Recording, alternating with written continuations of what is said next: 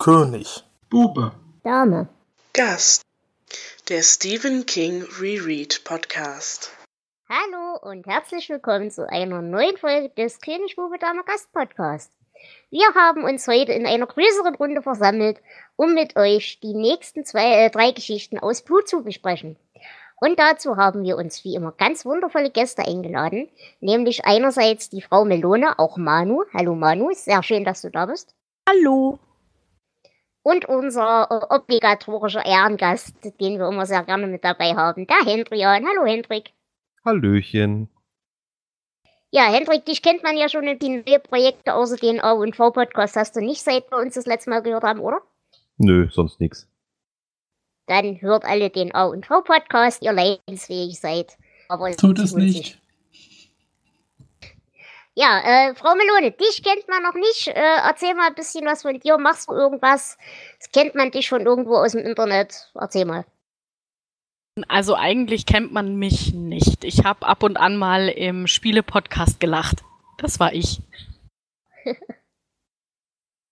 Ich glaube, du warst der Mensch mit dem Lachanfall, als ich damals meinen Niesanfall hatte. Oh, das kann Entweder warst sein. du es oder die Alex. Ein, einer von euch beiden. Es klingt sehr nach mir. Ja, danach war die Sendung auch gelaufen. Sehr schön. Ähm, ja, wie gesagt, aber so irgendwie Podcast, sonst machst du nichts eigenes. Nee, ich habe denn- nichts eigenes. Ja. Wie sieht's denn bei dir mit Stephen King-Erfahrung aus? Also, ähm, ich habe Stephen King-Erfahrung. Ich bin ja wohl schon ein bisschen älter, ähm, als man das meinen möchte. Und ich habe äh, Stephen King verschlungen als, ähm, ja, als junges Mädchen.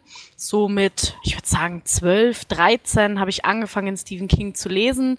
Ähm, und ja, da bin ich dann eben auch auf diese Geschichte, die wir heute durchnehmen, äh, gestoßen. Und ja, genau. Das ist so. Deswegen habe ich mich hier anmelden müssen, weil die hat mich geprägt.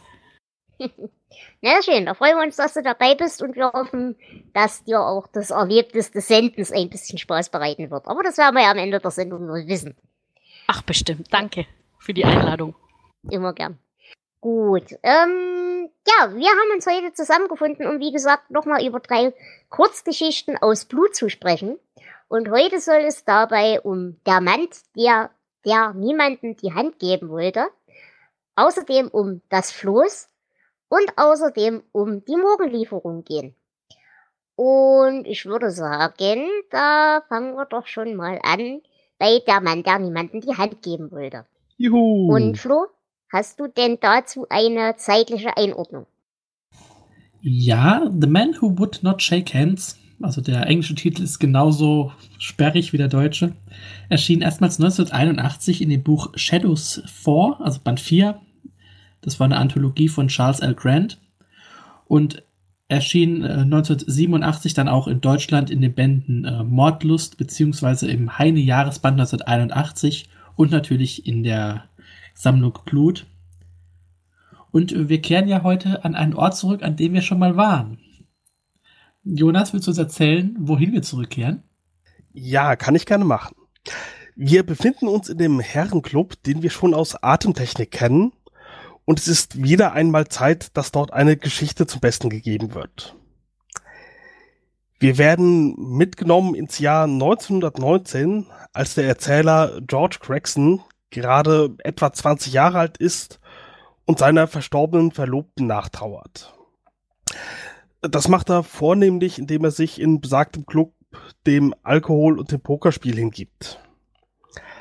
Äh, bei einem Pokerspiel ist ein neuer Mann dabei, ein gewisser Henry Browser, der die Angewohnheit hat, niemandem die Hand zu geben.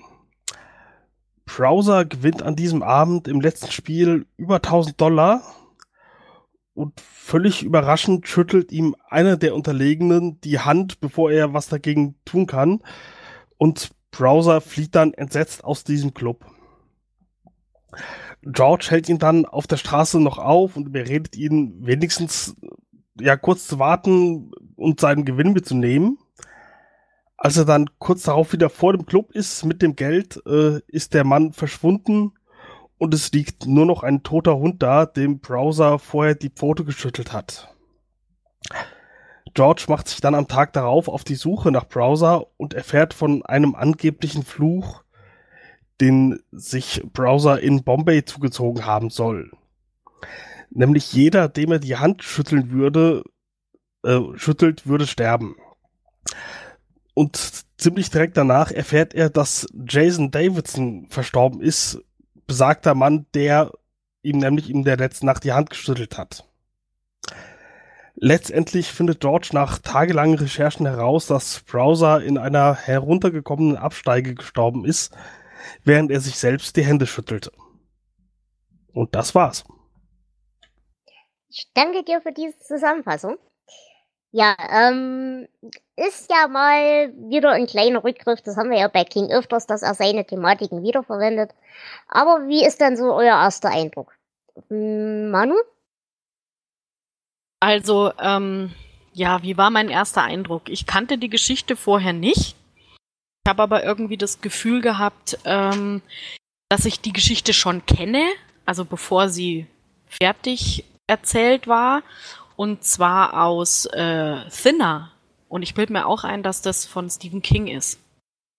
Also mit so einem nee, richtig, Fluch. ist ein Bachmann-Buch, aber ist. Ne? Aber es ist ein. Bachmann-Buch und es ist, oder in der, in der Richtung und genau, da kam es mir sofort sehr bekannt vor. Ist auch so mit einem Fluch und der hatte da eben auch ein Kind getötet und bei dem ist es ja auch so und naja. Naja, gut, Kind getötet, die war dann halt auch schon eine alte Frau. Also, das war zwar die Tochter von jemandem, aber Kind war es dann nicht mehr. Nee, das stimmt, aber ich meinte jetzt bei dem, bei dem, äh, dem so, Mann, ja. der die niemandem die Hand geben wollte, der hat ja ne, ein kleines Kind getötet, obwohl er es nicht aktiv getötet hat, aber durch seinen Fehler. Und bei Thinner ist es die Frau, die er eben überfährt. Genau. Ja, Hendrion, wie sieht's denn bei dir aus? Wie fandst du die Geschichte? Du hattest ja die Artentechnik-Geschichte auch nicht mitgelesen. Nee, die hatte ich nicht gelesen. Deswegen ähm, habe ich diesen, diesen Querverweis mit, man kennt die Herrenrunde schon, äh, natürlich nicht gehabt. Ähm, fand die Geschichte aber eigentlich recht cool. Halt sehr klassischer Aufbau irgendwie mit, äh, ne, Menschen sitzen zusammen am Feuer und erzählen sich eine Gruselgeschichte. Ähm, hat mir aber Spaß gemacht zu lesen, war von denen, die wir heute besprechen, das kurzweiligste für mich. Okay. Jonas, wie sieht's bei dir aus? Du bist ja jetzt zurückgekehrt in diesen Herrenclub. Hast du dich auch so heimisch gefühlt wie ich? Ja, habe ich. Also dieser Club, der hat mir gefallen. Auch dieses Mysteriöse, was da um den Club äh, schwebt, war direkt wieder da.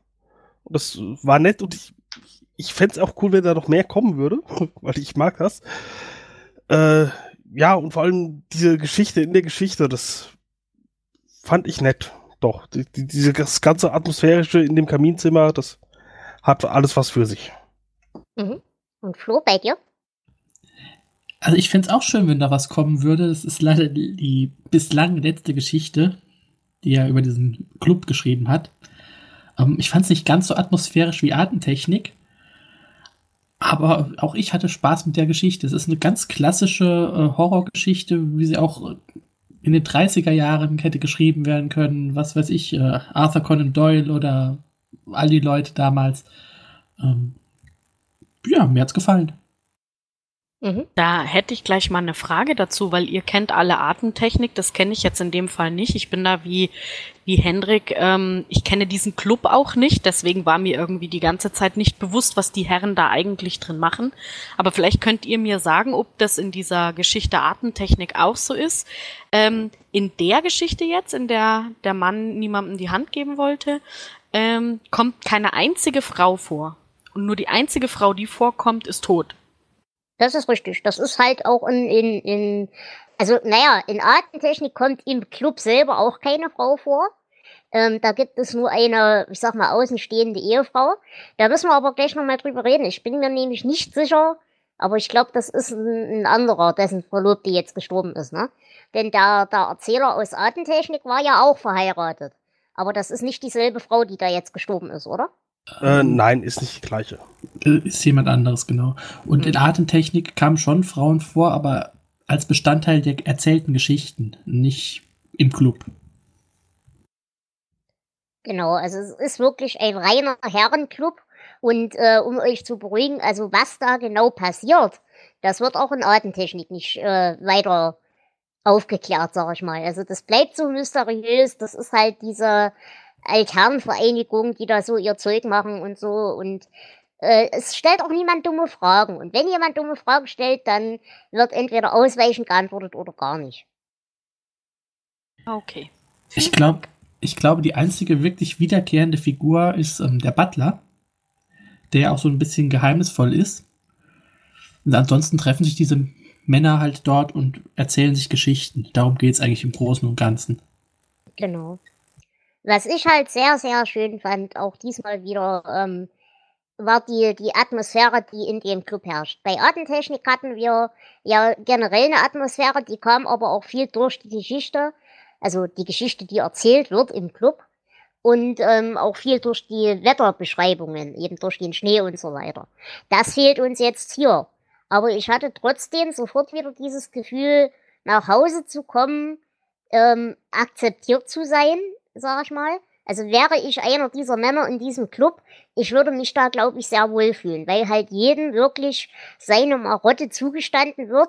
Ob das jetzt jemand ist, der, was weiß ich, seinen Schnupftabak immer braucht oder ob das eben jemand ist, der niemandem die Hand geben möchte. Das ist ja komplett akzeptiert worden. Da gab es ja auch keine dummen Fragen oder irgendwas. Nur es war halt in einem Akt des Übermuts und des Affekts, sag ich mal, dass dieser Unfall passiert ist.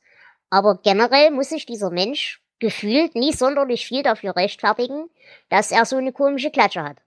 Darf ich euch aber fragen, ähm, warum zieht er keine Handschuhe an? Habe ich Würden mich auch die gefragt. denn helfen, ist die Frage. Naja, man könnte es zumindest mal probieren, aber es wird nicht mal erwähnt. Naja gut, aber der, wirkt ja für mich schon mal wie ein Mensch, der gewisse Skrupel und ein gewisses Moralempfinden hat. Und ich glaube nicht, dass der da, um es zu probieren, sich einfach mal irgendeinen Bettler von der Straße krallt und es ausprobiert, weil dann macht er sich ja genauso Vorwürfe, wenn es doch nicht klappt. Aber er hat doch genau das gleiche mit dem Hund gemacht. Genau das. Wenn er sich Ja, irgendwo eine gut. Maus kauft und die anfasst anstelle, muss ja kein größeres Tier sein, irgendwas Kleines reicht ja. Ihr seid gemein. Eine Stubenfliege. gab ja bei den X-Men, was mich übrigens genauso daran auch erinnert hat, äh, gibt's ja auch eine, die äh, niemanden anfassen kann, ohne dass der dann stirbt oder fast stirbt. Und die hat dann auch Handschuhe an. Deswegen habe ich eben an dieses auch gedacht. Warum zieht er denn keine an? Und das zweite Problem ist, kann er den Handschuhe anziehen oder wäre das dann auch der Akt des Anziehens, würde ja schon fast ein sich selbst die Hand schütteln Problem werden, oder? Aber ich, ich glaube, es ist wirklich der Akt des Handschüttelns und nicht das Berühren. Weil ich nehme an, dass sich dieser Mensch auch ganz normal die Hände wäscht und alles. Allein schon, wenn er pinkeln muss. Das ist ein Argument, ja. Ja. Ja, stimmt. Vielleicht hat er eine Grillzange. Ähm, dann ist jetzt die Frage, ähm, ich weiß nicht, könnt ihr da irgendwas reinlesen, warum es ausgerechnet der Akt des Händeschüttelns sein soll, der das Problem ist? Also ich habe da ja lange nach einer Symbolik gesucht und ich habe sie nicht so richtig gefunden. Geht mir genauso. Also ich habe, ähm, ich, ich will das Zitat nicht vorziehen, das ich mir rausgesucht habe, aber ähm, ich hatte, also der, der, der Akt des Händeschüttelns ist ja das, was man mit einer fremden Person, wenn man sie frisch kennenlernt, als allererstes im Endeffekt tut. Also wenn man vorgestellt wird oder wenn man sich selber vorstellt, ist der Akt des Händeschüttelns das Erste, was ich mache. Und damit eben jemand nicht vereinsamt, muss er ja Leute kennenlernen. Und ich glaube deswegen, oder das könnte sein, dass deswegen der Akt des Händeschüttelns es ist. Aber das ist nur gut. Na, das ist aber eine schöne Idee. Mhm, So, so hätte ich das auch äh, gedacht, dass der Fluch darauf abzielt, ihn gesellschaftlich zu ruinieren. So in der Richtung, aber es kommt in der Geschichte nicht so richtig raus. Würde aber irgendwie passen. Ich meine, er soll ja zum Unberührbaren werden und die sind eben gesellschaftlich, ne? Geächtet. Ja. Genau. Der. Fluch Die- die lautet ja exakt, dass. Brower ein Ausgestoßener werden soll. Also Ausgestoßene werden ja nicht berührt. Genau. Mhm. Naja, also das fand ich eigentlich grundsätzlich, auch wenn mir sich die Symbolik noch nicht ganz so erschlossen hat, aber die Idee fand ich eigentlich ganz nett, weil das halt, also ich bin zum Beispiel so ein Mensch, ich habe ja mal beim, Arbeits beim Arbeitsamt gelernt Und wir hatten ja überall so Schilder stehen hier von wegen, äh, wir dürfen Leuten keine Hände schütteln, weil wegen Epidemie und Krams und Gesundheit und Böse. Und mir fiel das unglaublich schwer als Mensch, der noch so erzogen ist, dass sich das gehört, wenn man zum Beispiel einen Handel abschließt oder wenn man in irgendeiner Form erfolgreich Geschäfte mit jemandem macht, dass man dem als Vertragsabschluss die Hand gibt. Und das ist mir unglaublich schwer gefallen, das nicht zu tun. Von daher kannte ich das, kann ich das sehr gut nachvollziehen, was das für eine Überwindung und Qual sein muss, glaube ich. Ja, kann ich mir auch gut vorstellen. Als jemand, der nicht gerne Hände schüttelt, äh, habe ich damit weniger Probleme. Du umarmst die Leute lieber, ne? Er leckt sie ab. Wollte ich Frag mal sagen, Ralf. Ja. Oder er schüttelt andere Dinge. Frag mal Ralf. Ja, ähm, wie fandet ihr denn die Geschichte in der Geschichte? Also diese ganze Idee um Indien herum und diese ganze Exotisierung, sag ich mal. Ich fand das eigentlich ganz hübsch dargestellt, aber es war mir doch zu sehr klischeehaft. Ja, ich fand das auch ziemlich, ziemlich äh, Vintage-Kolonial-Style irgendwie. Ja, ich glaube, am ehesten würde ich sogar vergleichen so mit äh, Kipling, also der Autor des Dschungelbuchs, der hat eine Geschichte geschrieben, die Geisterrikscha. Äh, also sowas hat mich das erinnert. Schon ziemlich ähm, klischeebeladen, aber halt auch äh, wirklich klassisch. Ja, was ich halt schön fand als, als Parallele an der ganzen Idee, ist halt diese, diese Zuschreibungsthematik. Also einerseits natürlich ähm, die Ritualisierung von Dingen und gleichzeitig aber eben die, ja, so Elemente wie Technologie als Fluch. Eben, dass dieses Auto, das sich selbstständig macht, so wahrgenommen wird, als wäre das ein besessenes Etwas, ein besessenes Dings. Ja, ein Das Drache, glaube ich, ein sagen sie Eigenleben hat. mal. Bitte? Ein Drache, glaube ich, sagen sie mal, ist Mhm. es. Ja, Aber- und, und wie gesagt, im Gegensatz dazu halt, dass wir aber genauso so beiläufigen Handlungen wie dem Händeschütteln ja im Prinzip fast dieselbe ritualhafte Bedeutung beimessen und du deswegen, äh, indem du einem Menschen das wegnimmst, ihm unglaublich viel von seiner gesellschaftlichen Stellung wegnehmen kannst. Das fand ich als Zuschreibung ganz nett. Also eben mit diesem Element, wir sind eben doch nicht so die aufgeklärte, zivilisierte Welt im Vergleich zu dieser dritten Welt, äh, die unterentwickelt ist, weil wir fetischisieren einfach andere Dinge. Ich verstehe, was du meinst, gerade weil dieser Club ja auch so ritualisiert abläuft, das Ganze. Ich denke, dass, äh, da hast du einen Punkt, ja. Hendrik, du wolltest gerade noch was sagen? Passt schon. Äh, dann wollte ich euch noch fragen, habt ihr das verstanden, was dieser Quatsch mit dem Päckchen im Kamin immer soll? Das hatten wir bei Artentechnik schon, ich hab's damals schon nicht verstanden, aber habt ihr beiden, äh, die Artentechnik nicht gelesen haben, vielleicht eine Idee, was das bedeuten soll? Ich habe keinen blassen Schimmer. Ich habe es nicht verstanden. Geht mir genauso. Am Anfang dachte ich ja, in diesem Päckchen waren jetzt irgendwie, also ich dachte die Geschichte, als ich sie noch nicht gelesen hatte, dachte ich, die geht so weiter, dass besondere Handschuhe oder was auch immer als Symbol in diesem Päckchen waren, die er verbrennt, die quasi noch jemand zugeschickt hat, weil er weiß, der ist tot. Oder irgendwie sowas. Da wusste ich ja noch nicht, was passiert. Aber ich habe keinen blassen Schimmer. Also ich hätte das jetzt halt am ehesten noch in diese Richtung interpretiert. Ähm, und das ist quasi die, das, Gegen, das Gegenkonzept zur klassischen Opiumhöhle, dass wir halt, um dieses Geschichten erzählt zu fördern, da irgendwelche Kreativkräuter verbrennen, sag ich mal. Weil es halt immer quasi dieses Geschichtenerzählen einleitet. Aber so richtig kam ich da auch nicht dahinter. Jonas? Ja, das hätte ich auch gedacht, dass das irgendwelche Drogen sind, die einen ja dazu befähigen, besser in die Geschichte einzusteigen. Ich hätte da eher auf irgendwas Chemisches getippt, weil es heißt, einen Augenblick leuchteten die Flammen in allen Regenbogenfarben. Och, ich glaube, Chemische wenn du die richtigen, wenn du die richtigen Kräuter hast, ist es auch Chemie, also. Aber ja, ich mag glaube sein. tatsächlich. Ich weiß es nicht. aber ich glaube tatsächlich, das ist auch wirklich so ein Ding. Äh, das ist ja sehr filmisch geschrieben, sage ich mal. Und beim, beim Film, gerade so in den äh, klassischen 80er-Horrorfilmen, wir hatten das ja bei Creepshow, da hast du eben so ein, ich sag mal, so ein Trennelement zwischen, in Anführungsstrichen, echter Welt und der Geschichte in der Geschichte. Und ich glaube, diese Funktion haben auch diese Kräuter. Zum Beispiel bei Creepshow hat dieses Element eben dieser Wechsel zwischen Comic-Sequenz und Echtfilm-Ding. Und ich glaube, diese, diese Kräutersache, das soll wahrscheinlich genau das im Prinzip als Literaturform darstellen. Eine Frage hätte ich noch. Mhm.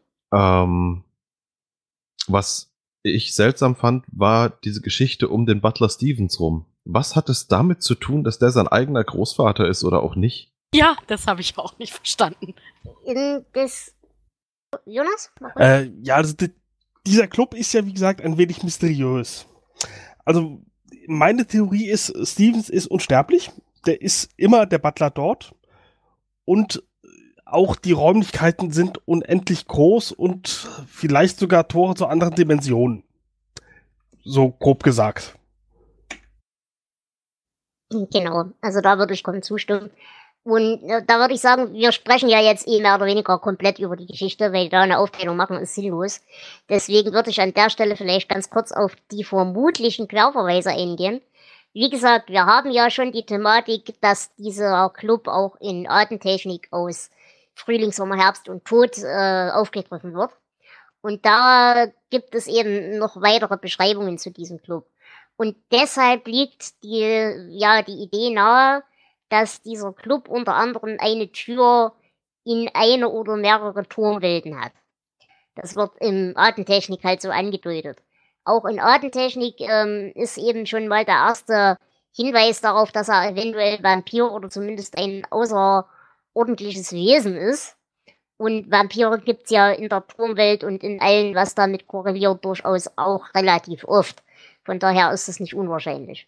Also das ist mir wirklich nur so angedeutet, das wird nie voll gesagt, aber es schwingt immer so latent mit. Flo, hast du zufällig noch andere Querverweise? Ich wollte nur sagen, dass äh, dieser Querverweis zum Turm ähm, bei dir immer latent mitschwingt, deswegen, also ich war damals schon ein bisschen skeptisch. Ähm, ja, kann man so oder so Ich werde dir, ich werde dir im Turm den Gegenbeweis noch führen, ich verspreche es dir. Da bin ich gespannt.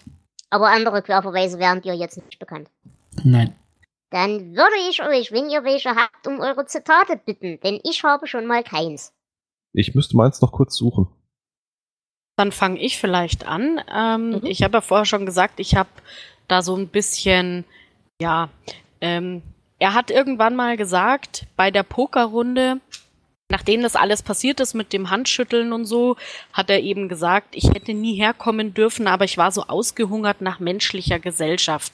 Und ich denke, äh, dass der Fluch damit gut erklärt ist, denn er hat sich ja wirklich ferngehalten von allem, ne? Da. Mhm. Jonas, dich brauche ich wahrscheinlich gar nicht fragen, du hast wahrscheinlich keins. Äh, das ist vollkommen richtig. Flo, die und du auch nicht? Du kennst mich. Ja, ich darf mich ja diesmal nicht aufregen, ich habe ja selber keins. Aber ich fand die, den Selbstmord schön, also wie er sich dann umgebracht hat.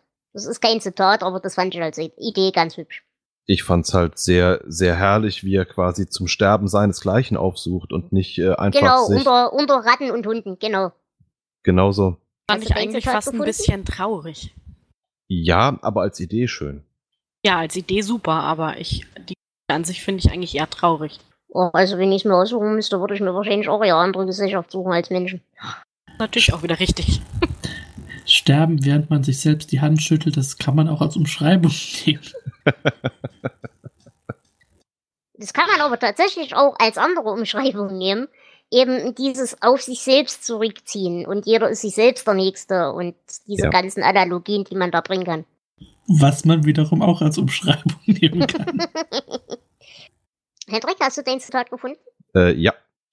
Äh, relativ am Anfang, als es darum geht, dass äh, der Erzähler äh, keine richtige, richtiges soziales Umfeld mehr hat nach, dem- nach dem Krieg, äh, sagt er, Moment, mh, deshalb waren die guten Freunde, die mir in dieser schweren Zeit halfen, so gut wie immer bei mir. Es waren 53, mehr als die meisten Menschen haben. 52 Karten und eine Flasche Whisky. Sympathischer Mitmensch.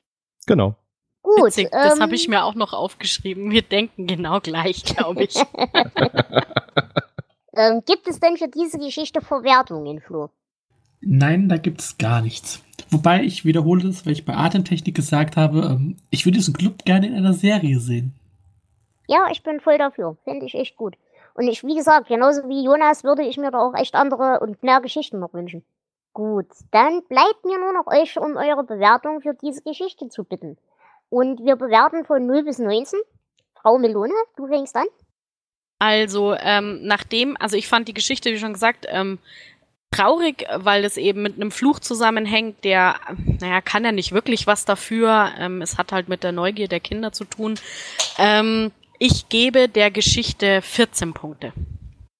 Mhm, sehr gut. Hendrik? In der Größenordnung wäre ich auch dabei. Ich hätte 13 Punkte gegeben. Mhm. Jonas? Ich fand's auch schön, vor allem, dass wir jetzt zurückgekommen sind. So äh, Fortsetzungsdinger sind sowieso mein Fall. Ich gebe auch 14 Punkte. Okay, ich würde 11 Punkte geben.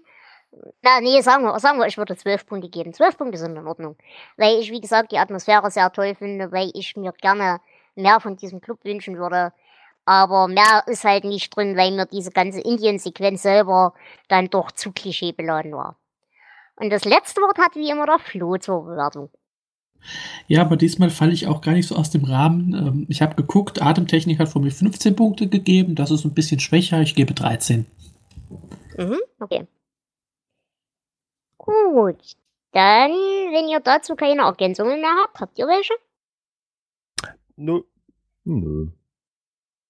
Dann, komm Dann kommen wir jetzt zu meiner persönlichen Lieblingskurzgeschichte, die King jemals geschrieben hat. Nämlich Das Floß. Und Flo, gib uns doch dafür bitte nochmal eine Einordnung. Liebst du? Oder im Englischen Do you love? Das ist eine Frage, die äh, in mehreren Kurzgeschichten in Blut vorkommt. Ähm, wir hatten sie letztes Mal schon bei Nona. Wir, wir kriegen sie nochmal gestellt bei Die Meerenge. Und auch in dieser Geschichte aus dem Jahr 1982 kriegen wir die Frage gestellt, aber nur im englischen Original. Denn in der deutschen Übersetzung äh, heißt es dann, äh, zeig mir was Schönes. Was ein bisschen, naja, unpassend ist. Ähm, es ist nicht das erste Mal, dass wir dem Floß begegnen. Wir hatten es ja schon in unserer Creepshow-Episode. Da ist es verfilmt worden. Im Original trägt die Geschichte den Titel The Raft und ist im Magazin Gallery erschienen in der Oktoberausgabe 1982. In Deutschland hatte sie einige Veröffentlichungen in das Stephen King Buch und in Dämmerlicht neue unheimliche Geschichten. Ja. Worum geht's denn nochmal in das Floß, Jonas? Vier Studierende der Horlicks Universität, zwei Männer und zwei Frauen, machen sich im Oktober spontan auf zu einem Badesee, indem sie ein letztes Mal vor dem Winter auf das Badefloß besuchen wollen, das doch immer da verankert ist. Kaum, dass sie auf diesem Floß schwimmenderweise angekommen sind, bemerken sie eine Art Fleck auf dem Wasser, der ihnen unheimlich vorkommt. Und tatsächlich besitzt dieser Fleck die Fähigkeit, jemanden in eine Art Trance zu versetzen, wenn man ihn zu lange anblickt. Berührt man dann den Fleck, frisst er einen förmlich auf und löst einen auf und ja, nicht schön. Nach und nach holt sich der Fleck die drei oder drei der jungen Menschen, bis nur noch Randy übrig ist, der aber nach einem Tag auf dem Floß dann auch aufgibt und seinen Blick auf dem Fleck verweilen lässt. Ja. Tja, mehr, mehr gibt's auch Ja. nicht mehr. okay. Ja, ähm, wie gesagt, ich möchte an dieser Stelle äh, ausdrücken, es ist meine liebste Kurzgeschichte von King. Lasse ich mir auch von niemandem wegnehmen. Ich habe die äh, in Schulzeiten schon gelesen. Das war ein Buch in der äh, Schulbibliothek, das wir, das wir hatten. Und das war, glaube ich, nicht der Sammelband, sondern eben, wo diese vier Geschichten drin waren. Ich weiß genau nicht, welche. Der Gesang der war? Toten. Genau, Gesang der Toten. Genau, das hatte ich Und- auch. Und äh, da war eben auch das Cover irgendwie so, so äh, erinnerlich für mich.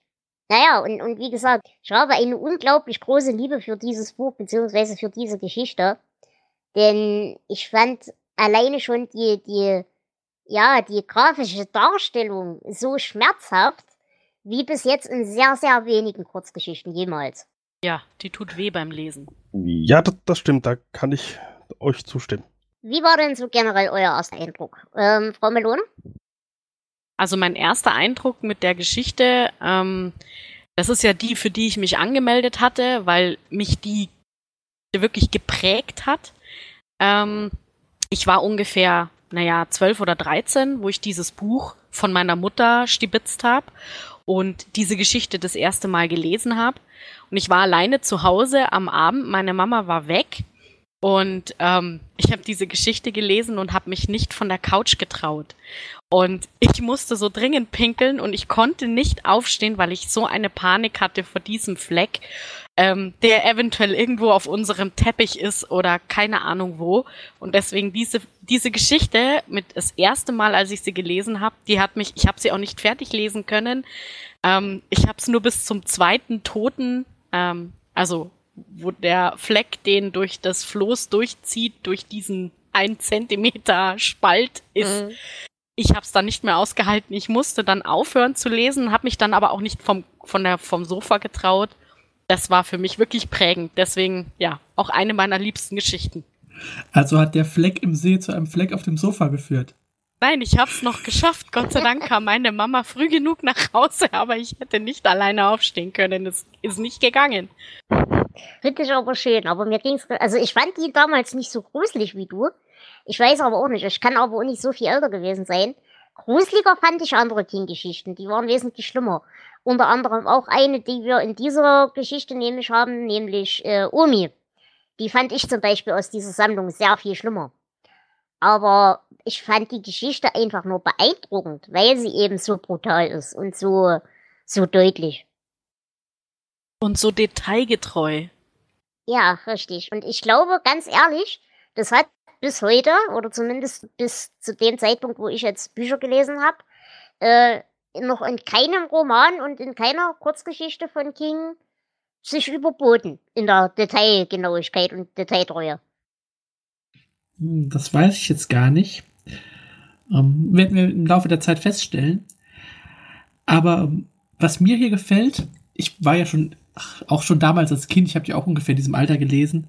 Ich war immer schon ein Fan dieser klassischen Slasher-Filme, also Nightmare on Elm Street, Freitag der 13. und sowas.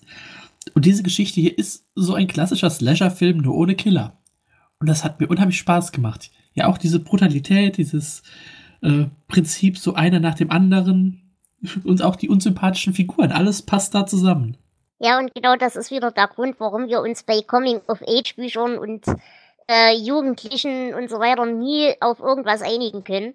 Weil das ist der Punkt in der Geschichte, der mir unglaublich auf den Keks ging. Die Figuren.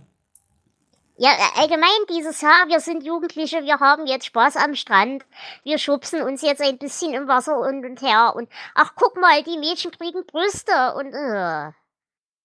Wo? Ich kann diese Scheiße nicht mehr hören. Kann ich irgendwie Jetzt, nachvollziehen. Das ist ein bisschen anstrengend. Die Personen sind anstrengend, aber deswegen tut es auch nicht so weh, wenn sie umgebracht werden. Ja, das ist ja das Schöne an solchen Horrorgeschichten.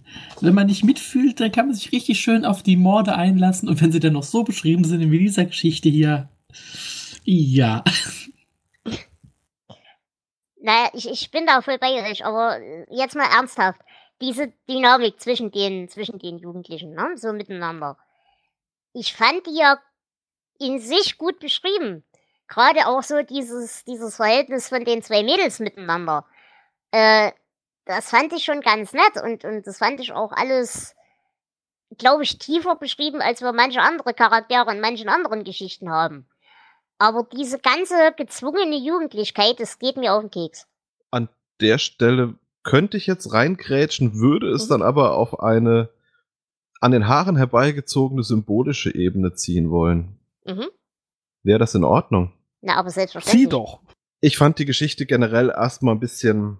Ich musste die mehrmals lesen, um die durchzulesen. Nicht, weil sie so explizit wäre, sondern weil ich mich gelangweilt habe.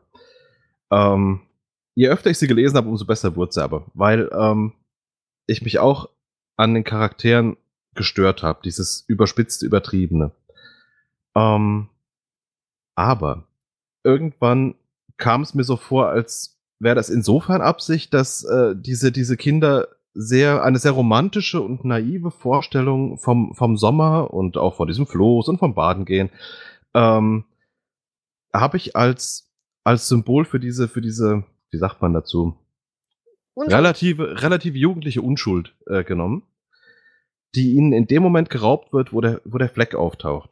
Weil der Flex ja quasi absor absorbiert und äh, auffrisst und äh, auf einmal ähm, Kälte, Unsicherheit und negativ konnotiertes sexuelles Verlangen reinkommen, der der Fleck Schmerzen verursacht. Sie das erste Mal mit Verlockung und auch mit Sterblichkeit konfrontiert. Und somit ist der Ölfleck für mich eigentlich nur ein Symbol fürs Erwachsenwerden. Der zieht sie in die Welt der Erwachsenen, aus ihrer Kinderwelt raus. Mhm. Und somit Ja, da bin sind ich- die alle völlig zurecht gestorben. Da So bin ich voll bei dir. Genau Äh, so. Nein, äh, da bin ich vollkommen bei dir mit der äh, Deutungsweise. Das hätte ich auch so gelesen.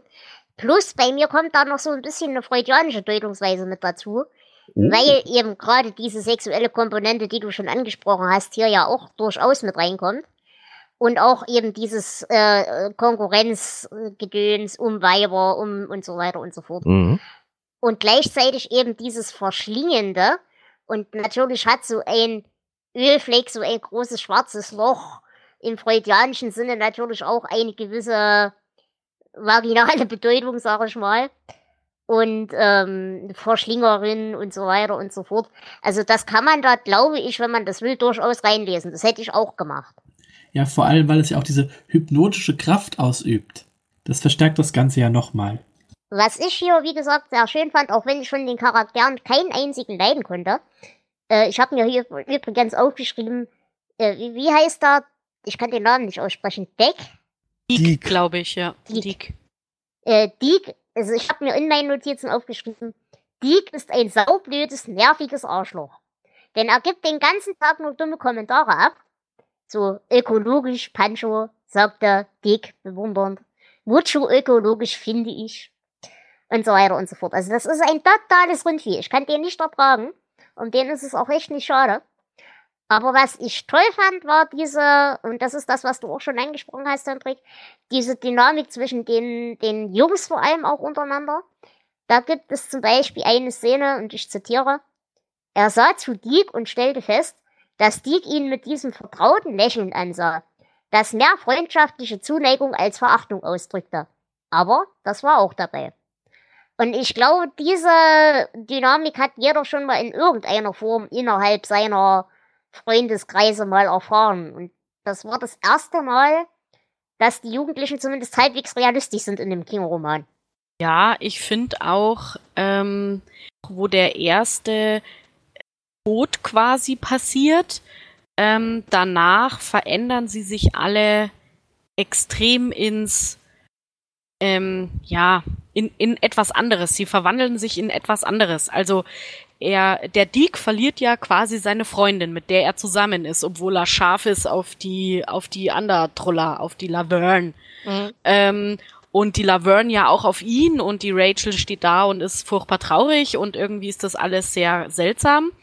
Ähm, aber als die Rachel stirbt, habe ich irgendwie das Gefühl, dass er dann irgendwie checkt, das ist jetzt nicht mehr so witzig, wie es vorher mal war. Und dann äh, schlägt er doch die äh, Laverne auch. Und da Naja, ist ja irgendwie dann so ein, genau. genau, da war dann irgendwie ein Schnitt. Da war die dann nicht mehr so scharf. Wobei ich auch sagen muss, äh, die Weiber an sich gingen mir unglaublich auf den Sack in der Geschichte. Oh Also ich ja. fand ja die Ja, schon schlimm, auch. aber die Weiber waren ja furchtbar. Also alle vier gingen mir unheimlich auf die Nerven. Ja, mir auch.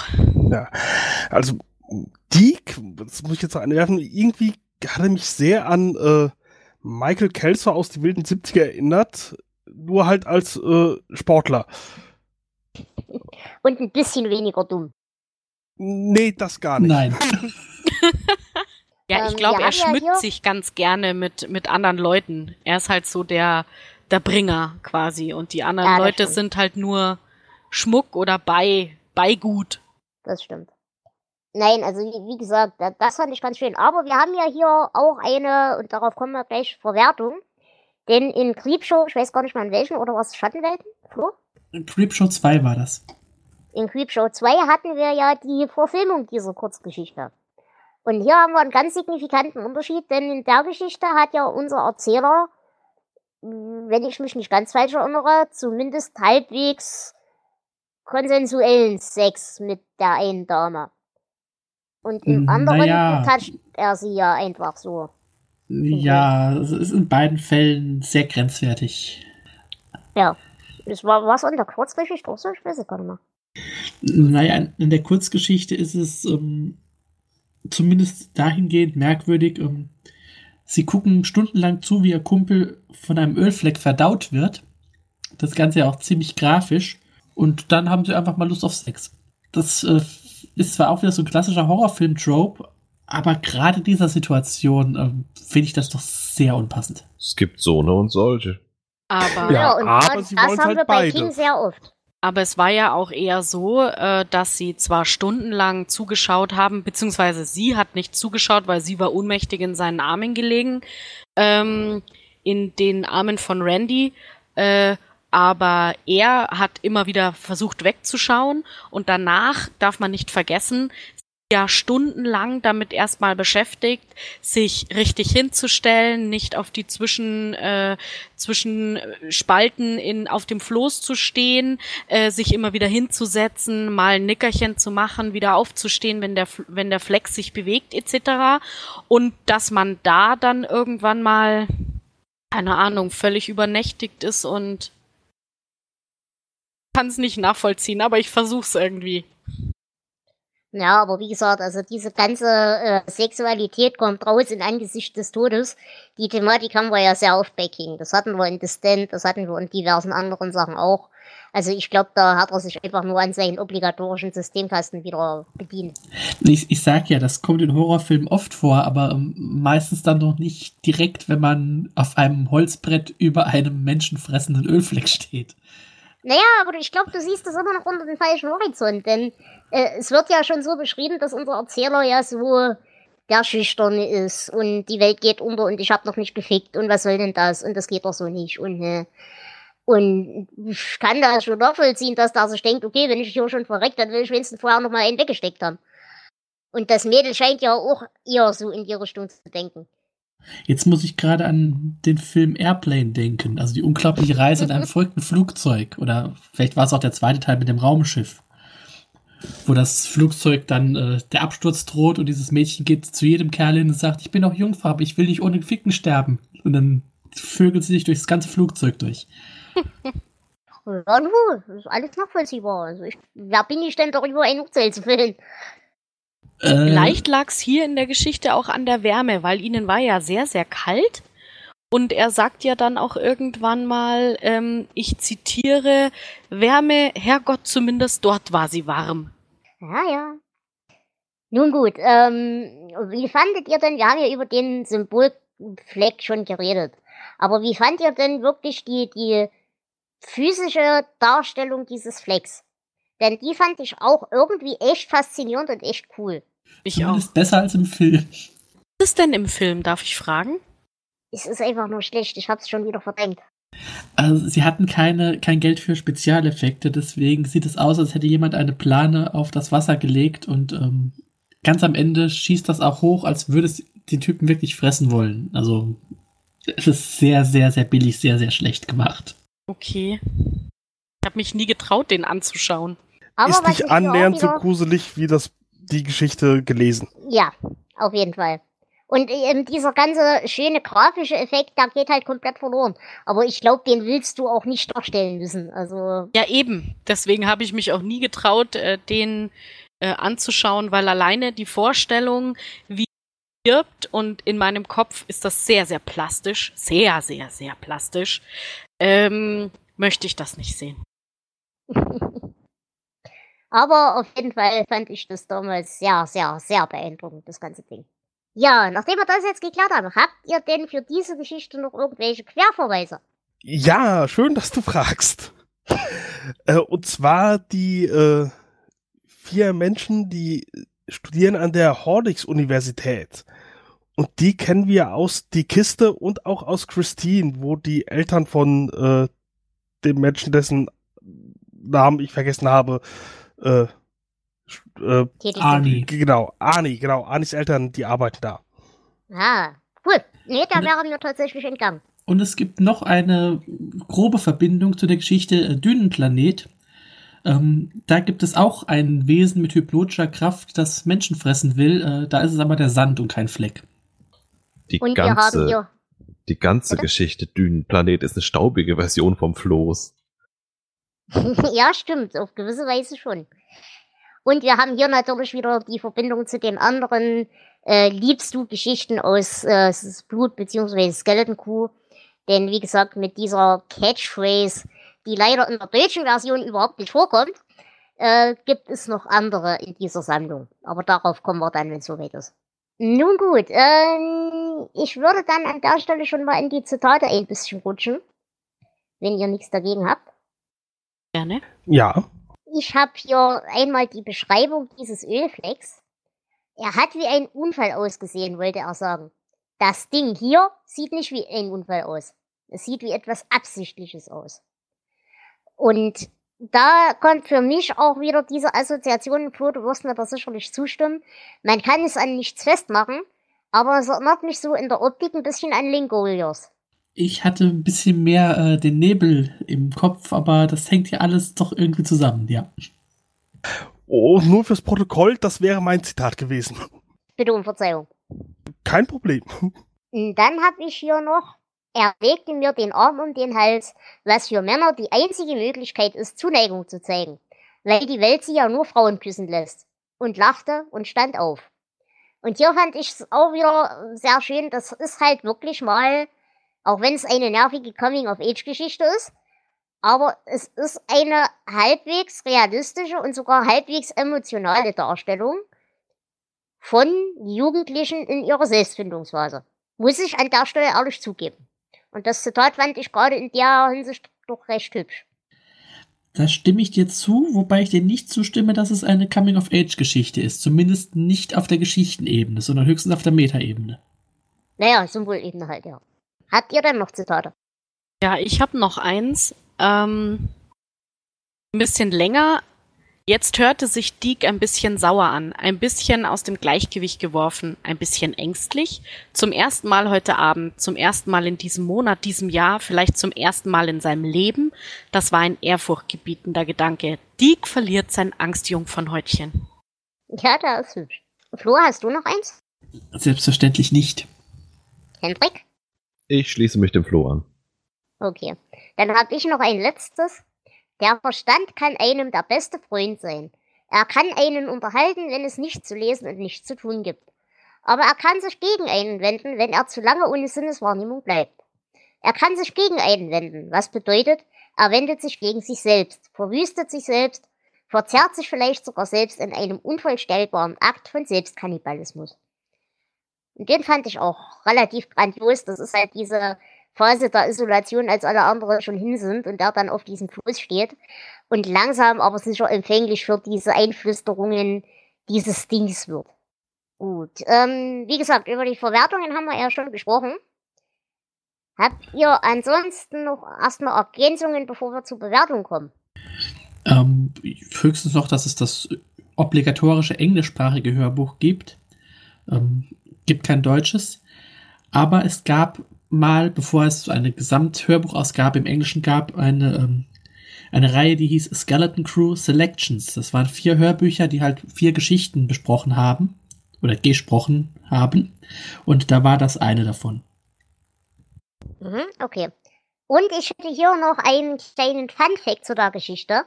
Denn in seinen Anmerkungen zu Skeleton Crew bzw. Blut ähm, erwähnt King, dass er die 250 Dollar Honorar, die er für diese Geschichte bekommen hat, äh, genommen hat, um eine Verkehrsbuße zu begleichen. Denn er hat im angetrunkenen Zustand einen Warnkegel äh, eingesammelt und mitgenommen. und an dieser Stelle habe ich aus diesen Anmerkungen noch drei Zitate. Eine Sekunde. Das erste, also das ist eben aus dieser Geschichte mit den, mit den Verkehrshütchen. Sofort überkam mich der allmächtige rechtschaffene Zorn, den nur ein betrunkener Student empfinden kann. Und das zweite? Ich war mein eigener Anwalt und hatte wahrhaftig einen Narren als Klienten. Beides sehr schön. Ich mag deine Zitate. Großartig. Ja, vor allem da spricht halt wirklich King aus, äh, da weiß man wieder, warum man ihn mag. Überhaupt kann ich euch allen immer nur empfehlen, wenn es irgendwelche Bücher gibt, wo Vorworte oder Anmerkungen oder irgendwelche Kommentare dabei sind, die lohnen sich eigentlich fast immer. Also wenn ihr keine Vorwortleser seid und es nicht gerade ein Buch ist wie Menschenjagd, wo man schon das Ende des Buches äh, im Vorwort verraten bekommt, dann äh, lohnt sich das bei King eigentlich immer die Anmerkungen zu lesen. Das nur mal so am Rande. In manchen Fällen sogar besser als das Buch, das dann folgt. Richtig. Gut, äh, dann würde ich sagen, kommen wir doch zu den Bewertungen für diese Geschichte. Und da würde ich sagen, Flo, du fängst an. Ich mag Geschichten, die, ähm, die ihre Figuren irgendwo isolieren und einer Gefahr aussetzen. Es gibt einige großartige Erzählungen in dieser Richtung. Es wäre vielleicht noch ein bisschen besser, wenn, ähm, wenn mir die Figuren sympathischer wären. Aber die Geschichte ist toll. Ich kann da nichts sagen. Es ist jetzt vielleicht nicht die aller, aller, allerbeste, aber ich hatte richtig viel Spaß damit. Ich gebe 16 Punkte. Mhm, okay. Hendrik? Tja, für mich war es ja eher so, als wäre ich in Honig getreten, ne? Es klebt irgendwie, aber man weiß nicht genau warum. Äh, acht Punkte. Okay. Jonas? Mm, Ja, ich, ich glaube, ich fand die Verfilmung gar nicht mal schlechter als die, äh, als die Geschichte in geschriebener Form. Vor allem wegen diesen expliziten Darstellungen. Da merke ich, dass ich eigentlich gar nicht so für Horror gemacht bin. Das war mir ein bisschen, ja, zu viel, deswegen ich gebe elf Punkte. Okay. Melone? Hm, Also, ob des Ekelfaktors und weil mir diese Geschichte ja nie wirklich aus den, aus dem Kopf gegangen ist, muss ich, muss der Geschichte 16 Punkte geben. Es tut mir leid. Mhm. Ich bin da voll bei dir. Ich gebe sogar 17 Punkte, weil das wirklich eine der Geschichten ist, weil wenn mich jemand nach King fragt, das ist eine der Geschichten, die mir immer zuallererst in den Sinn kommt, weil sie eben so grafisch ist und weil sie eben so hart ist. Auch wenn natürlich die Figuren ein bisschen bleiben und so weiter. Aber zumindest das Zusammenspiel und die Dynamik, wie gesagt, finde ich grandios hier. Und es ist einfach eine tolle Geschichte. Ich hatte da immer bei jedem Lesen unglaublichen Spaß dran. Und die würde ich auf jeden Fall ruhigen Gewissens wirklich jedem empfehlen. Jo. Sonst noch weitere Ergänzungen dazu? Dann kommen wir jetzt zum Highlight des heutigen Abends. Uh. Das ist übrigens der Grund, warum ich unbedingt den Hendrik in dieser Folge haben wollte. Weil ich dachte mir, eventuell teilt er meinen Humor. Denn ich fand diese Völlig. Geschichte sehr gut. Und wir reden über die Morgenlieferung oder auch der Milchmann. Und Flo, gib uns doch mal eine zeitliche Einordnung. Ja, es ist, ähm, der richtige Titel lautet, ähm, also im Englischen Morning Deliveries Milkman Number One. Ähm, wir werden auch später auch wieder mit dem Hendrik ähm, Milkman Number Two besprechen. Ähm, wir brauchen es aber nicht zusammen zu besprechen, denn es hilft nichts, wenn man sie beide zusammenliest. Die Geschichte ist aus dem Jahr 1985, ist in der Zeitschrift Penthouse erschienen, als, äh, also im Deutschen, äh, als wenn der Milchmann kommt, was äh, natürlich für Penthouse ein schöner Titel ist. Und äh, ja, ich würde ja sagen, Jonas, gib uns den Inhalt, aber das ist ein bisschen schwer heute, oder? Ach nee, es ist sogar sehr einfach. Die Geschichte beschreibt die Morgenrunde des Milchmanns Spike, der teils normale Lieferungen ausfährt, teils aber auch gefährliche Zutaten untermischt, wie Tollkirsche, Cyanidgas oder eine lebende Tarantel. Fertig. Was für Ja. eine schöne Zusammenfassung. Ja, äh, es hat sich an der Vorbesprechung schon herausgestellt, dass wir unterschiedliche Meinungen über diese Geschichte haben.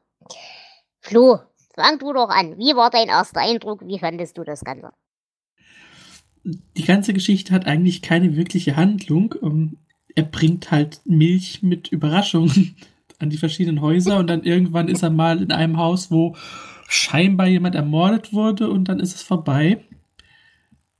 Und ich habe Spaß damit. Ähm, vielleicht kurz ähm, als Anmerkung: The Milkman war eigentlich als Roman geplant. Und diese beiden Kurzgeschichten sind halt tatsächlich Ausschnitte aus diesem niemals vollendeten Roman. Und ich weiß nicht, ob das mehr Sinn ergeben hätte. Vermutlich hätte es mehr Sinn ergeben. Aber das Ganze ist so bizarr, das macht echt Spaß zu lesen, auch wenn es keinen Sinn ergibt. Also mir ging es ganz genauso. Ich dachte vor uns in der Vorbesprechung, dass du das doof findest, aber ich fand das auch ein unglaublich geniales Ding. Ich hatte da voll meinen Spaß dran. Aber äh, ich sag mal so, also ich glaube, hätte er das wirklich als Roman irgendwann mal fertig gebaut, wäre es einfach nur schlecht gewesen. Ich glaube, es lebt tatsächlich nur von der Kürze, von der Absurdität und von dieser Episodenhaftigkeit, die das Ganze hat. Aber als längerfristiges Ding den Menschen mit Charakterentwicklung anzulegen, wäre, glaube ich, ganz böse in die Hose gegangen. Vor allem äh, ist es hier dann jetzt besonders bizarr, was er da ausliefert.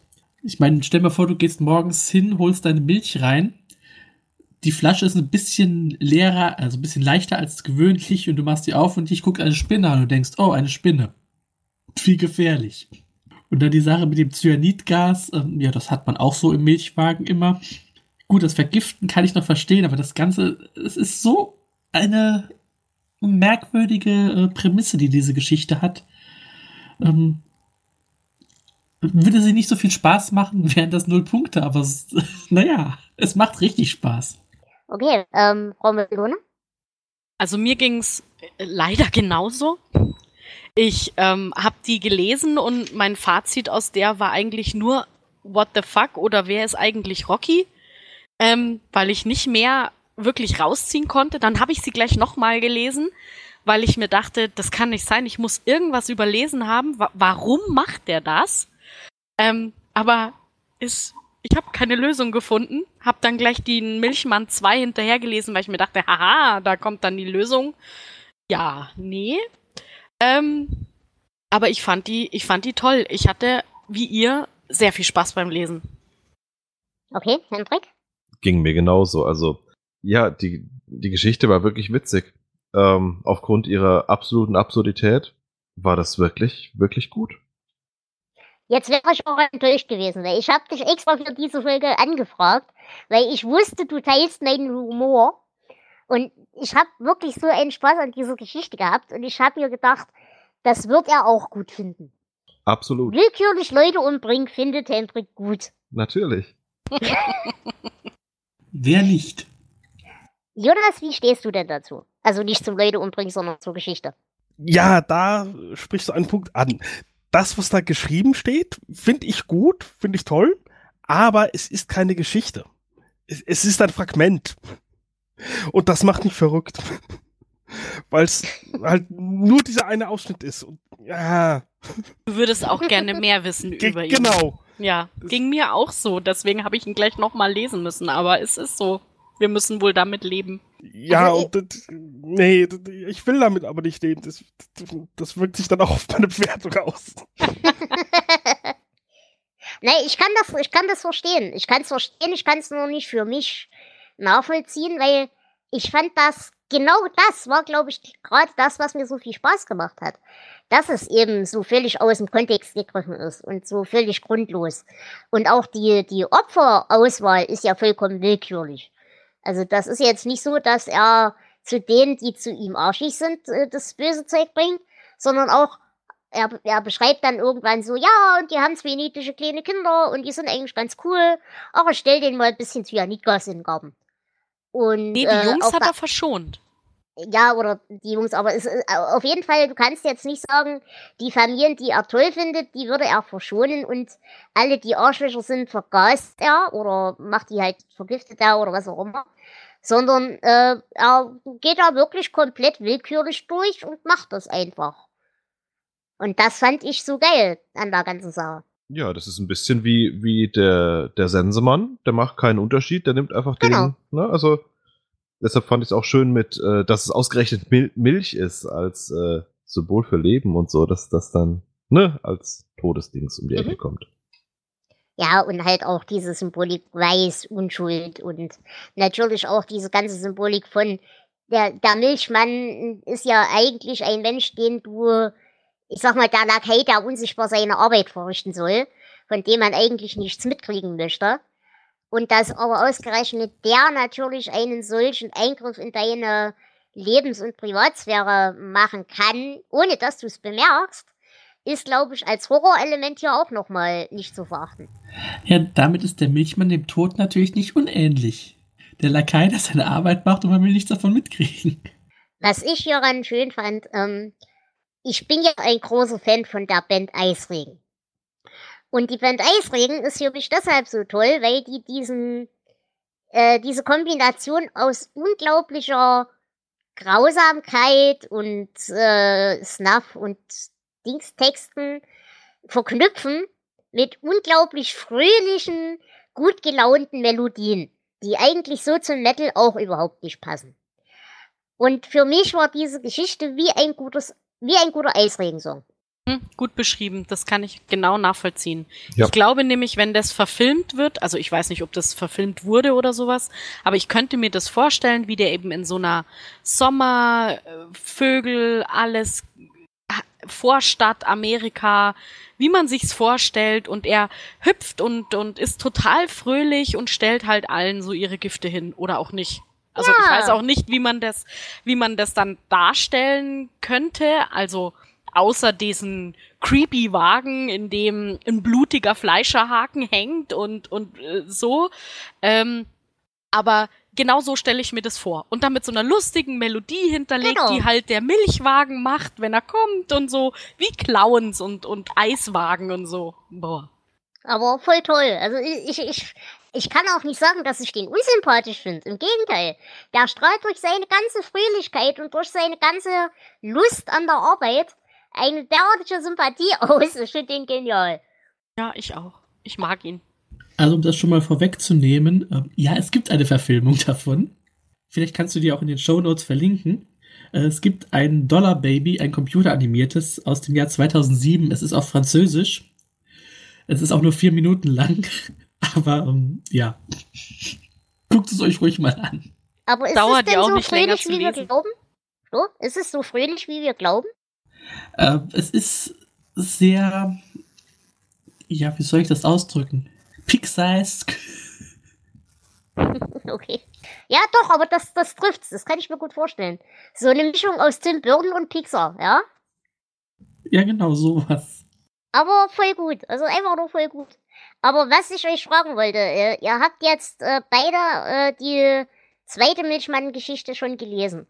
Aber als ihr die noch nicht gelesen hattet, wie habt ihr dieses Verhältnis mit Rocky empfunden? Bevor ihr wusstet, wie es dann wirklich ist. Keine Ahnung. Ich wusste, ich weiß nicht, wer Rocky ist. Quasi nach dieser Geschichte. Ich weiß nicht, ob das ein Hund ist, ob das sein Vogel ist, ob das ein Kumpel ist. Ich hatte keine wirkliche blasse Ahnung. Obwohl es wird ja gesagt, dass Rocky in der Wäscherei arbeitet. Und deswegen war mir klar, dass es kein Hund oder Vogel ist. Also ich, Aber wir kennen doch den klassischen Mangler-Salamander. Entschuldigung. Nein, äh, weshalb ich euch das frage. Äh, für mich hatte das Ganze zu der Geschichte, also als ich noch nicht die andere Geschichte gelesen hatte, so eine leichte Anhauchung von, das ist vielleicht eine homosexuelle Beziehung und so weiter, weil er halt auch sich so auf seinen Freund freut, in Anführungsstrichen. Ähm, da hab ich generell erstmal, war ich ein bisschen irritiert darüber. Nicht, weil das eine, eine Homosexualität eventuell unterstellt hätte, sondern weil du natürlich damit mit dieser Unterstellung und dadurch, dass das so angedeutet wird, schon wieder eine Konnexion ziehst zwischen mm, Homosexualität und Verderbtsein. Äh, das hat mich ein bisschen gestört. Ich habe dann aber eben bei der zweiten Geschichte erfahren, dass ich das gar nicht richtig verstanden habe, sondern dass dieses Freund wirklich auch in Anführungsstrichen zu lesen ist. ja, Aber war ich da der Einzige, der das so verstanden hat? Ja. Ja, also ich, ich habe es auch anders gedacht. Ich habe einfach gedacht, ah ja, er macht sein Ding und geht die Abendplanung durch und denkt sich, ah ja, dann treffe ich mich halt mit Rocky und äh, hab einen schönen Abend. So halt so als nebenbei, was mache ich denn sonst noch außer Leute vergiften? Ja, so Kumpel oder sowas. So habe ich das interpretiert. Ja, und genau, genau. das ist das Problem, was ich habe mit dem, mit dem Wording. Aber das ist, glaube ich, eine Dialektsache. Weil der Begriff Freund ist bei mir eben so verknüpft mit, das ist was tief emotionales, was festes, eventuell vielleicht auch was äh, beziehungstechnisches.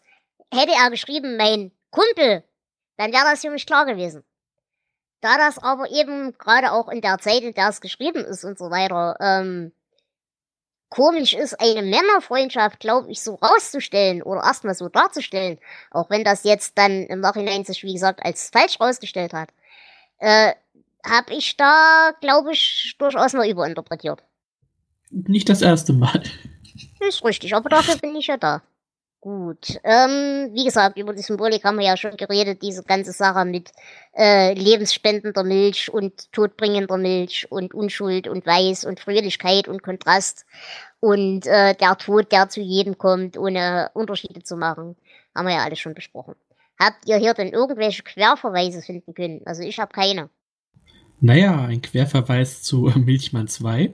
Ja, gut. Ja. Aber ansonsten, äh, nein, dazu ist das wirklich viel zu wenig hier, nur ein Fragment. Okay. Habt ihr sonst noch Ergänzungen? Ja, ich würde ähm, gerne noch auf das letzte Haus, wo er äh, hingeht und äh, wo er ja dann effektiv auch das einzige Haus, in das er reingeht. Da findet er ja äh, diesen Blutfleck und einen Krater, an dem ja dann auch noch Haarbüschel sind. Und ich habe mich gefragt, ähm, weil ich war ja immer auf Suche nach einem Grund, warum er jetzt das macht, äh, habe ich mir gedacht, vielleicht möchte er bestimmte Häuser auch einfach leer räumen und eventuell hat er in irgendeine Milchpackung, was auch immer, eine, eine kleine Bombe rein und dem Typen oder der Frau hat's einfach das Gesicht we weggefetzt. Und jetzt geht er sich seine, ja, das, was er erschaffen hat, quasi nochmal anschauen, weil dieses Haus ist ja dann leer. Vielleicht mhm. als Grund, dass er die Straße einfach leer haben will. Keine Ahnung warum, aber. Weniger Arbeit. Naja, ja. aber dafür ist es mir halt erstens doch zu willkürlich.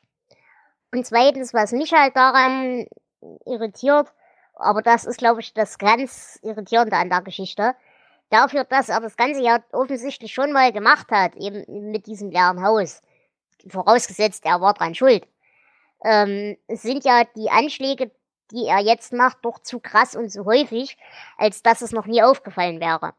Das heißt, ja, das, das, würde stimmt. heißen, das würde für mich heißen, dass das, das erste Haus quasi der Anfang dieses Serienmördertums war und er sich jetzt denkt, okay, ich werde sowieso spätestens übermorgen erwischt. Jetzt kann ich auch einfach nochmal meine gute Laune unter die Menschheit bringen. Ich, ja, kann auch sein. Ich sehe es nochmal ein bisschen anders. Ähm, ich weiß nicht, ob er damit überhaupt großartig wirklich was zu tun hatte. Man wird es nie erfahren, weil es wirklich ja nur dieses Fragment ist. Aber ich denke, vielleicht ist das, was dort geschehen ist, ähm, der Auslöser für das gewesen, was passiert.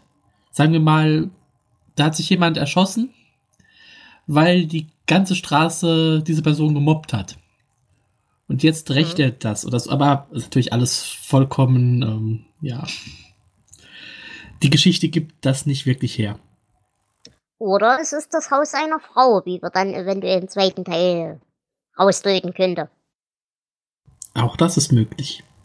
Könnte sein. Gut. An der Stelle muss ich aber noch eine obligatorische Werbung machen. Die wahnsinnige Fröhlichkeit, die er an den Tag legt, würde darauf schließen lassen, dass er ein junger Flex ist. Was? Es kommt kein Widerspruch, ihr krank? Ein junger was? Ein jünger Flex, Wendell Fleck. Mich wundert schon, dass du beim Floß nicht gesagt hast, der Fleck ist ein junger Fleck. Ach, du bist doof. Nein, ich kann dazu eigentlich nur äh, laut seufzen. Ach, ihr seid doof. Ihr habt alle überhaupt keine Ahnung. Ich kannte diesen Namen bisher nur als Bandname, deswegen äh, bin ich irritiert. Na gut. Gut, dann bitte ich euch doch an der Stelle um eure Bewertungen. Jonas? ja, das, was da stand, war okay. War, war, nee, war, war mehr als okay, war, war gut. Aber das ist halt nicht fertig ist, das macht mich verrückt. Ich, ich gebe fünf Punkte. Das tut mir leid, aber mir geht nicht. okay, Melone? Also ich ähm, bin begeistert von der Geschichte. Die top meine Floßgeschichte auf jeden Fall. Auch schon alleine, weil sie so schnell zu lesen ist und ähm, naja, sie lässt viele Fragen offen, aber ich glaube, das macht auch die Spannung oder die, die, das macht die Geschichte auch ein bisschen aus. Ich gebe 17 Punkte. Okay. Hendrik? Mm, Es ist halt, es war witzig. Ähm, Ach, ich weiß nicht. Machen wir zwölf? Machen wir zwölf. Ja, ich glaube, damit kann man Hand leben. drauf. Flo, bei dir? Ich hätte erst noch ein Zitat. Oh, ein ja, Liter Verzeihung. Milch, ein Beutel Sahne, ein Orangensaft, danke, Nella M. Und äh, damit möchte ich sagen 16 Punkte. Okay. Und ich würde mich dann in der Mitte von euch ansiedeln, nämlich mit 15 Punkten. Besser bewerten als es Fluss kann ich es nicht. Aber die reine Tatsache, eine literarische Verwertung eines Eisregenliedes zu haben, äh, gehört honoriert. Deswegen, wie gesagt, 15 Punkte. Gut. Wie sieht's denn aus? Habt ihr jetzt mal überschlagen? Ich glaube, dann müsste der Milchmann sogar die bestbewertete Geschichte bis jetzt sein. Ne? Äh, nein, durch Also in Jonas. dieser, in dieser Reihe jetzt, meine ich. Nein, das war tatsächlich das Floß. Durch Jonas ist die Bewertung leider äh, Ah, nach unten okay. gesackt. Böser Jonas. Toll, Trink deine Jonas. Milch. Hallo. Gut, äh, ja, das müsste es eigentlich auch zu dieser Folge grundsätzlich gewesen sein. Liebe Melone, wie hat's dir denn gefallen als Podcast-Neuling? Sehr gut, hat mir sehr gut gefallen. Aber auch die drei Geschichten waren natürlich äh, jetzt bessere. Der, es gibt ja dann auch welche, die nicht ganz so, Ja, ähm, sagen wir mal, da gibt's viele, aber die drei äh, waren echt gut. Deswegen hat mir das wahnsinnig viel Spaß gemacht. das ist schön. Und du bist uns, wie gesagt, gerne jederzeit wieder willkommen. Ne? Also wir sind jetzt zwar erstmal gut ausgebucht, aber wenn du mal wieder mitmachen möchtest, kannst du dich gerne melden. Ja, dann schaue ich nochmal auf die Liste und gucke, wo ich mich vielleicht vormerken lassen kann. Möchtest du vielleicht bei Milchmann 2 mitmachen, zusammen mit dem Hendrik? Genau, Wann? kommt, kommt doch vorbei. Ja, äh, wann ist denn das? Äh, warte. Besprechen wir nach der Sendung. Okay. Gut, ähm, liebe Melone, wie gesagt, du bist uns gerne wieder willkommen. Aber auch ihr anderen, liebe Hörer und Hörerinnen, seid uns natürlich jederzeit willkommen. Wenn ihr mitmachen wollt, könnt ihr das jederzeit gerne tun. Ihr müsst einfach auf unsere Leseliste schauen, die verlinke ich euch natürlich wieder, und euch bei uns melden. Technik braucht ihr nichts Großartiges, irgendein Mikro zum Reinsprechen würde helfen. Ansonsten nur Skype oder Teamspeak und den ganzen Rest machen wir. Wenn ihr die Bücher nicht habt, aber braucht, können wir euch die auch gerne zukommen lassen.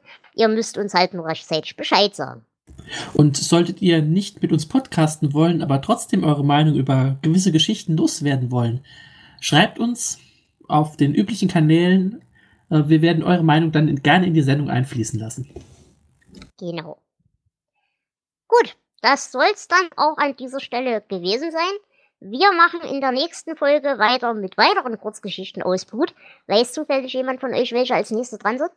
Das nächste Mal geht es um Omi, Keins Aufbegehren und Mrs. Todds Abkürzung. Wir bleiben gespannt. In diesem Sinne, liebe Hörerschaft, lasst es euch gut gehen. Liebe Gäste, es war mir wie immer eine Ehre, mit euch zu podcasten. Danke. Ich lupfe meinen Zylinder. Liebe Dela, es war wieder sehr schön. Auch mit dir war es wieder sehr schön, Flo, auch wenn du wie immer sagst, ich überinterpretiere und Ach, das deine meine Liebe mit Fleck nicht teilst. Ich finde, das überinterpretierst du alles. Jonas, es war auch wunderschön, dass du da warst und ich hoffe, du bist bald wieder richtig fit. Ja, das hoffe ich auch. Dann auch wieder äh, immer gerne dabei. Gut, und euch, liebe Hörer, danke ich natürlich auch fürs Zuhören. Es war schön, dass ihr dabei wart. Und wir hören uns dann demnächst wieder. In dem Sinne, ciao, eure Dela. Tschüss. Tschüss. Tschüss. Tschüss.